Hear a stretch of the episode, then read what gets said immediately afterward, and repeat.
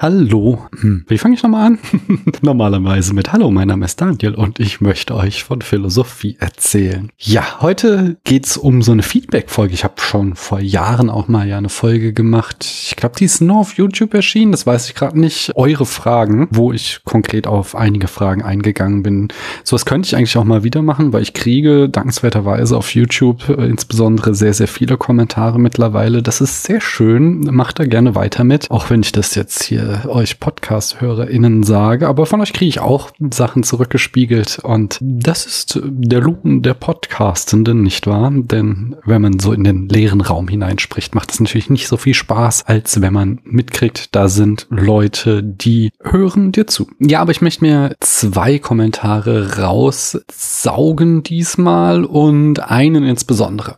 Denn ich habe einen Kommentar bekommen, wo sich jemand einfach unter einem Platon-Video von mir aufregte, dass ich an einer Stelle sage, dass Platon eine schöne linksgrün versiffte Antwort gibt. Der Kommentierende motzte dann rum, ich habe doch Platon anscheinend gar nicht gelesen, denn in dem Dialog stünde natürlich gar nichts von linksgrün versifft. Okay, da brauche ich nicht weiter drauf eingehen. Da hat jemand einen Witz in den falschen Hals bekommen. Ich habe dann auch nur gesagt, okay, wenn du einfach einfach mal dir den Kontext anschaust, in dem ich das gesagt habe und dann mein Argument tatsächlich widerlegst, dann können wir gerne darüber reden. Aber einfach hier jetzt so ein Schlagwort rauszugreifen und von mir zu verlangen, ich solle mich jetzt dazu verhalten, das kannst du knicken. Auf dem Niveau werde ich mich bestimmt auf keine Diskussion einlassen. Aber daraus sprach ja schon auch etwas, was aus dem anderen, dem Kommentar sprach, auf dem ich gleich ausführlicher eingehen werde, nämlich dieser Vorwurf, einerseits ich sei nicht gut genug vorbereitet,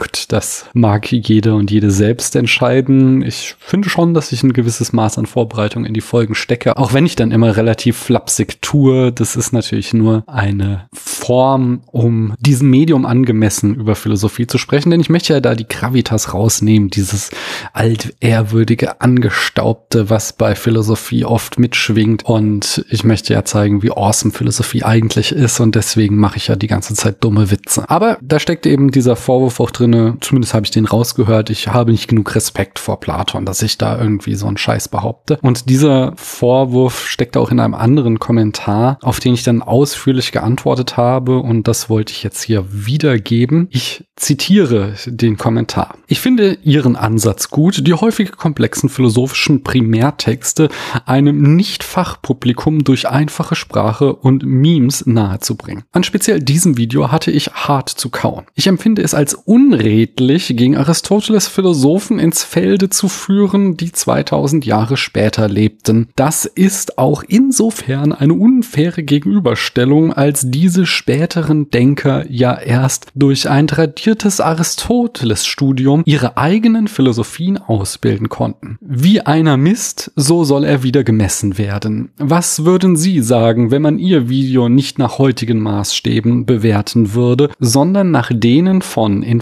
50, 100 oder 200 Jahren? Ja, und darauf habe ich dann, wie gesagt, ausführlich geantwortet. Ich schrieb, in der Philosophie geht es um Wahrheitsfindung. Daher betrachte ich Philosophie als große Debatte über Raum und Zeit. Das ist ein Gedanke, den ich auch oft schon in der Vergangenheit in meinen Podcast-Folgen geäußert habe, dass ich eben daran interessiert bin, was kann mir heute im Jahr 2021 dieser Text noch sagen. Argumente wegzulassen, nur weil Aristoteles sie noch nicht gedacht hat, bringt uns nicht näher an die Wahrheit heran. Geschichtlich mag es spannend sein, warum er auf eine Idee kam, aber um Geschichte geht es mir nicht. Philosophisch finde ich daher sehr wichtig, Argumente gegen eine Position vorzutragen, die wir als falsch erkannt haben. Ich habe glaube ich, noch gar nicht gesagt, worauf sich das bezieht. Das bezieht sich auf die letzte Folge, die da hieß. Das müsste ich jetzt natürlich wissen. Lasst mich kurz in meine Unterlagen gucken. Das ist schon die nächste, die ich vorbereite. Semantik und Deinterpretation habe ich sie genannt. Und da hatte ich ja zum Beispiel Frege, obwohl Frege eigentlich gar nicht gegen Aristoteles, sondern hauptsächlich Wittgenstein und ein bisschen Austin. Nee, Austin kommt in der nächsten Folge. Ein bisschen Goodman und Ryle, aber auch nur als Name-Dropping. Ausführlich habe ich eigentlich nur das Argument von Wittgenstein meines Wissens nach gegen Aristoteles zu Felde geführt. Jetzt muss ich wieder zurück zu meinen Notizen. Ich fange nochmal ganz von vorne an. Meine Antwort lautete, in Philosophie geht es um Wahrheitsfindung. Daher betrachte ich Philosophie als große Debatte über Raum und Zeit. Es geht mir darum, was kann mir ein Text, der 2300 Jahre alt ist, heute im Jahr 2021 noch sagen. Nur dann ist dieser Text für mich noch relevant. Nur dann ist es für mich ein philosophischer Text und nicht nur ein historischer. Geschichtlich mag es spannend sein, warum Aristoteles auf eine Idee kam, aber um Geschichte geht es mir nicht. Philosophisch finde ich es daher sehr wichtig, Argumente gegen eine Position vorzutragen, die wir als falsch erkannt haben. Ich finde es weder unfair noch unredlich. Außerdem finde ich, dass man sich keine Sorgen machen muss, die Gefühle eines Menschen zu verletzen, der seit über 2000 Jahren tot ist. Aristoteles ist einer der größten Philosophen aller Zeiten. Seine Verdienste stehen außer Frage. Das sage ich ja immer wieder und auch in der letzten Folge wiederholt, wie großartig ist, was Aristoteles alles geleistet hat. Speziell in der letzten Folge habe ich ein gutes Dutzend Punkte aufgezählt, in denen Aristoteles bahnbrechende Erkenntnisse hatte. Aber wenn wir ihn jetzt aufhören zu kritisieren, dann ist es keine Philosophie mehr, sondern Dogmatismus. Und das ist gerade bei Aristoteles schwierig, denn genau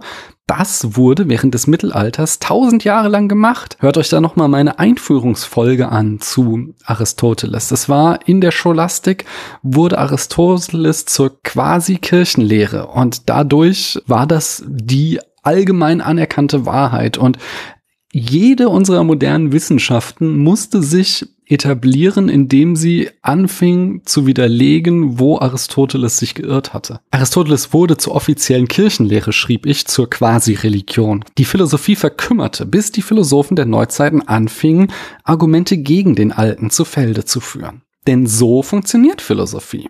Und dass wir seine Argumente überhaupt noch ernst nehmen und dagegen argumentieren, zeigt, wie groß der Respekt vor seiner Leistung ist. Ich würde keine dummen Witze über ihn machen oder moderne Philosophien gegen ihn anführen, wenn er komplett irrelevant war, sondern genau darin zeigt sich seine Relevanz für uns heute im Jahr 2021, dass wir seine philosophischen Standpunkte uns angucken, ernst nehmen und auf Herz und Nieren prüfen. Also, um die Frage zu beantworten, wenn in 50, 100 oder gar 2000 Jahren jemand meine albernen YouTube-Videos oder Podcasts für so relevant hielte, dass er oder sie dagegen argumentiert und mir Fehler in meinen Gedanken nachweist, dann fände ich das pretty awesome. Ich danke euch, dass ihr mir eure Zeit geschenkt habt.